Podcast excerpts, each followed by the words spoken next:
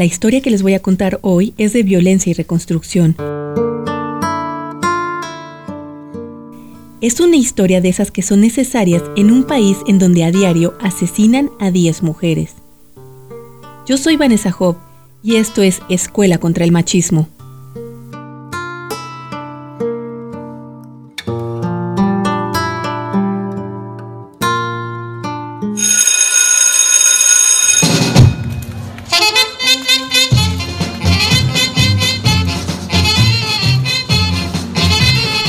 Estamos en uno de mis sitios favoritos en el país, la capital oaxaqueña, porque escondida en la segunda cerrada de Macedonio Alcalá hay un centro que se dedica a reeducar a hombres que ejercen violencia contra las mujeres.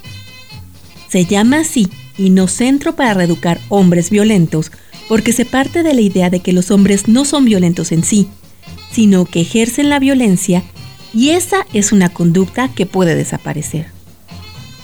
Por eso este podcast tampoco se llamó Escuela para Reeducar Machos, como era la idea inicial.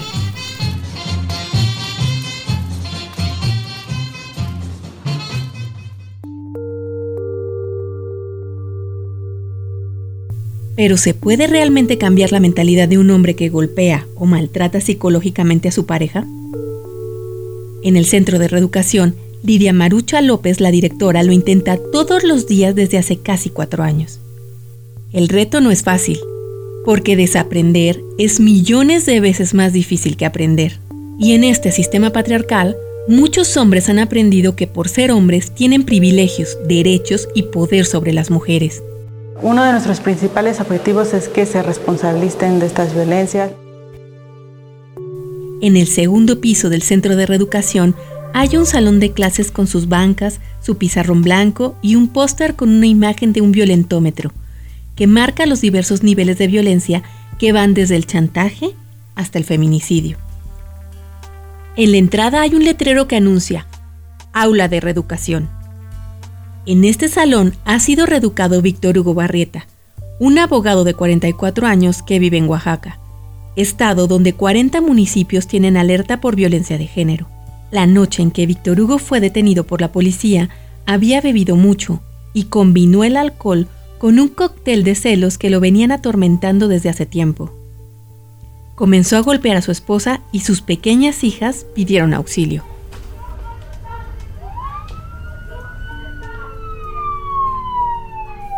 La policía entró al domicilio. Eran varios los que forcejeaban con Víctor Hugo intentando someterlo, pero él estaba enfurecido. Bastante violento, bastante enojado, lo que hice fue tratar como, como también de romper esa agresión y, a fin de cuentas como eran varios me, eh, me detuvieron y, me llevaron a, a la patrulla. Víctor es un hombre de estatura baja y complexión media, pero cuando enfurece, sus hijas lo comparan con Hulk, aquel hombre que cuando se enoja destroza todo, se pone verde y el coraje hace que sus músculos rompan su ropa. Tras el episodio violento, Víctor Hugo estuvo detenido por nueve días. Me sentía eh, con miedo, eh, incluso no sabía de cómo, cómo había quedado lastimada mi, la mamá de mis hijos. Fue sentenciado por ejercer violencia intrafamiliar en contra de su esposa.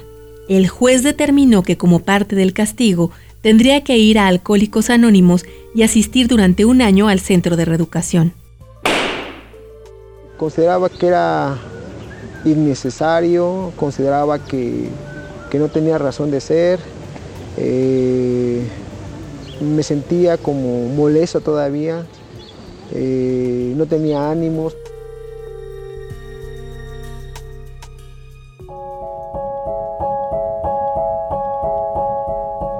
El Centro de Reeducación se creó hace siete años en la capital oaxaqueña.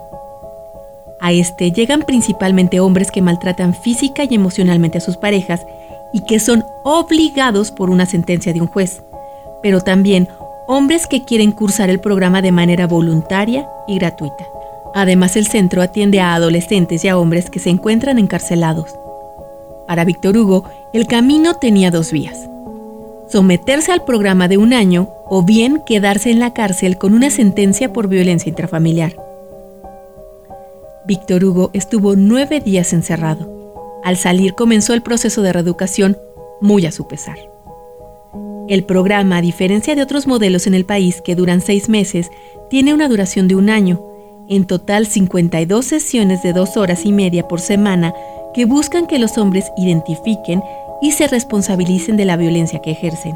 Uno de nuestros principales objetivos es que se responsabilicen de estas violencias. Las sesiones grupales las guían psicólogos, quienes buscan darles herramientas y acercarlos a temas como la contención emocional, el ciclo de la violencia, la construcción de la masculinidad tradicional, la masculinidad y la violencia, el manejo del enojo, así como la construcción de equidad en la pareja. Una de nuestras frases es la responsabilidad de la violencia es de quien la ejerce. ¿no? Usualmente estamos acostumbradas y acostumbrados a, darle la responsabilidad a las mujeres que denuncien, que detengan, que alcen la voz. A los hombres que llegan se les hace una evaluación de riesgo y se entrevista a la pareja al inicio y al final del programa para evaluar el impacto de la reeducación del usuario de acuerdo a su comportamiento en su vida cotidiana. Si no ha habido cambios, hacemos la solicitud que se mantenga por un periodo mayor. En los siete años que lleva operando, el centro ha reeducado a 2.684 hombres. Sin embargo, solo tiene una sede y su presupuesto es muy limitado considerando que Oaxaca tiene 40 municipios con alerta de género. Solamente el 1.18% ha reincidido, es decir, que se le abra una nueva carpeta.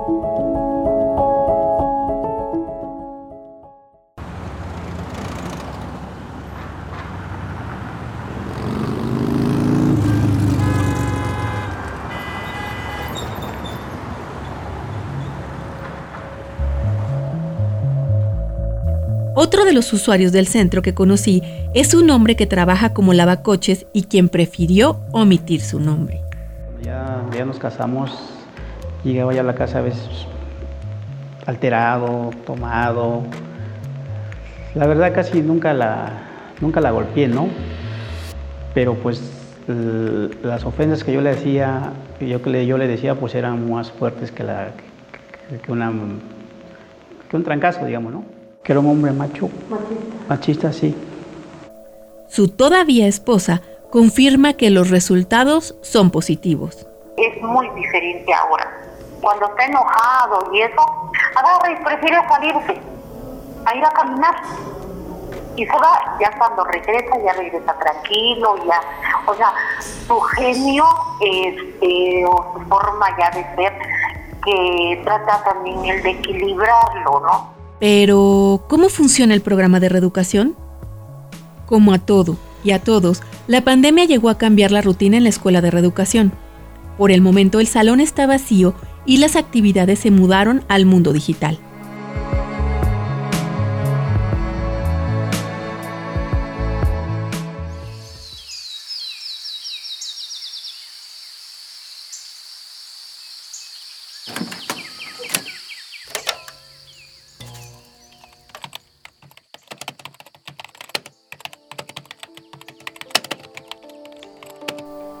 Es de mañana y Faustino Ignacio Cruz, mejor conocido como Tino, está conectado desde una computadora del centro con los hombres que están en reeducación a petición de un juez.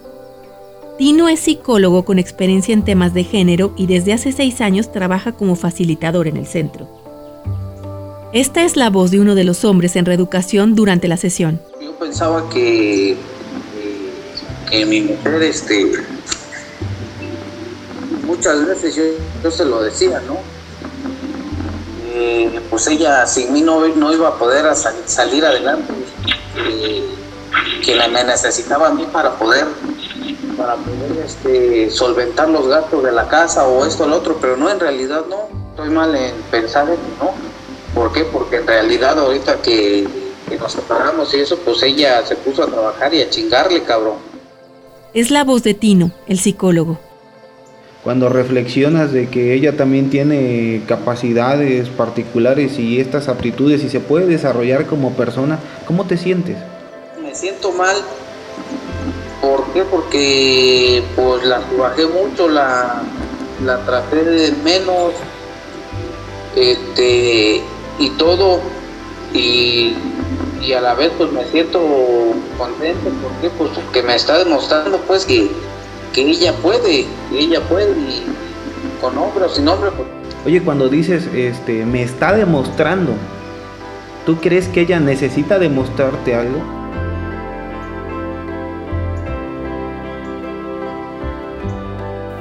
El propósito de los psicólogos que guían las sesiones grupales es que los hombres reflexionen sobre sus pensamientos machistas y que aprendan que las mujeres son seres humanos libres, dueñas de sus destinos, aptas para ganarse la vida y gozarla sin que su condición sexual se lo impida.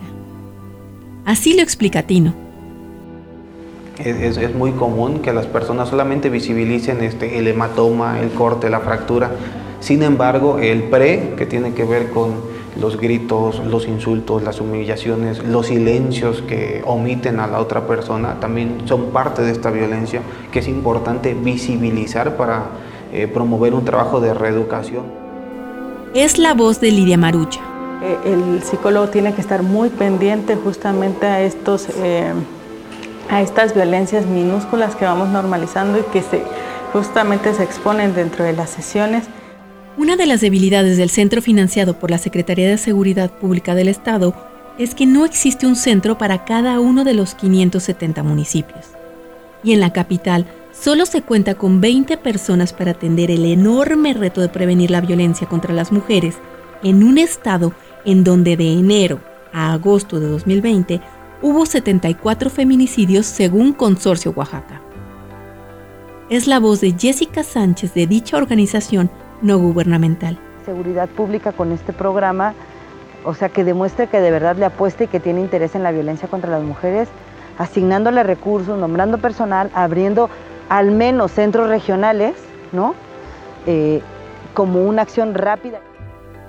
La ley prevé que los municipios deben habilitar sus centros de reeducación, pero hasta ahora resistencias machistas lo han evitado. Solo cuatro tienen esfuerzos de reeducación, uno de ellos es San Pedro y San Pablo Tepozcolula, donde se dan pláticas a servidores públicos. Fuimos allá para participar en una sesión presencial con policías del municipio.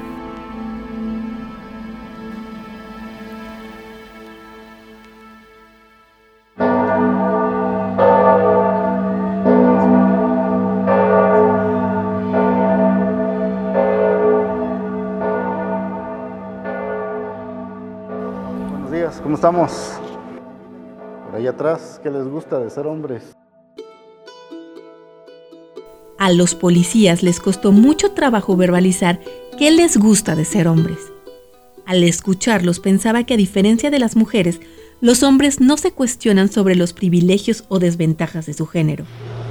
Pero hay una desventaja en este tipo de, de masculinidad, ¿no? Que por siempre querer dominar, por siempre querer mostrar la fuerza, obviamente caemos en la violencia, ¿no? Caemos en el machismo, ¿no? ¿Sabemos qué es el machismo? Pero Juan García, presidente municipal de Tepozcolula, cree que una forma de luchar contra la violencia de género es la reeducación. Él se ha enfrentado a la resistencia de otros hombres en su municipio para la existencia del centro de reeducación. Sí existe la crítica, pero una crítica donde prácticamente se voltean y no te hacen caso. Si no entramos en ese tipo de reeducación, no vamos a cambiar nunca la sociedad.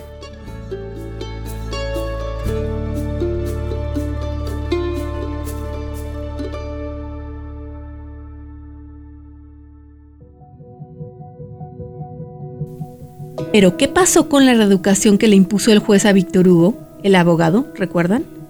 Víctor Hugo concluyó el año de reeducación que le impuso el juez, pero ahora encontró en el centro de reeducación un espacio para aprender a manejar mejor sus emociones y controlar sus violencias. Ahora las reconoce y las puede nombrar. Era violencia psicológica, violencia física, a veces violencia patrimonial. Yo creo que sí, también violencia sexual. Sí, porque pues a veces así como que pues no, no, quería tener relaciones sexuales conmigo y así como que obligaba, ¿no? Hoy cursa de manera gratuita su tercer ciclo en el centro como voluntario. Sigue en constante proceso de deconstrucción para erradicar hasta el último resquicio de machismo y la violencia que le quede en su ser. Se separó de su ex esposa, Tiene una nueva pareja y sus hijas están más tranquilas. Yo no sé si, si mi cambio de actitud hacia ellas, mi estado de ánimo, mi humor, ya lo venía, ya se ven, ya lo venían percibiendo ellas, pero sin mayor comentario, se subieron, sentaron y yo me estaba poniendo el cinturón cuando me dice, eh, la que tiene 14 años, me dice, este, oye papá, dice, pero ya no te pones tan Hulk, ¿verdad? Pero eso me hizo, me hizo bastante bien, me hizo sentir que, que, ese proceso, que si bien es cierto al principio no me agradaba, que, que me costó trabajo, ese proceso dio un resultado, un beneficio. Yo soy Vanessa Hobb y esto fue Escuela contra el Machismo. Sí se puede, si, si uno, si, si las personas lo quieren, sí se puede.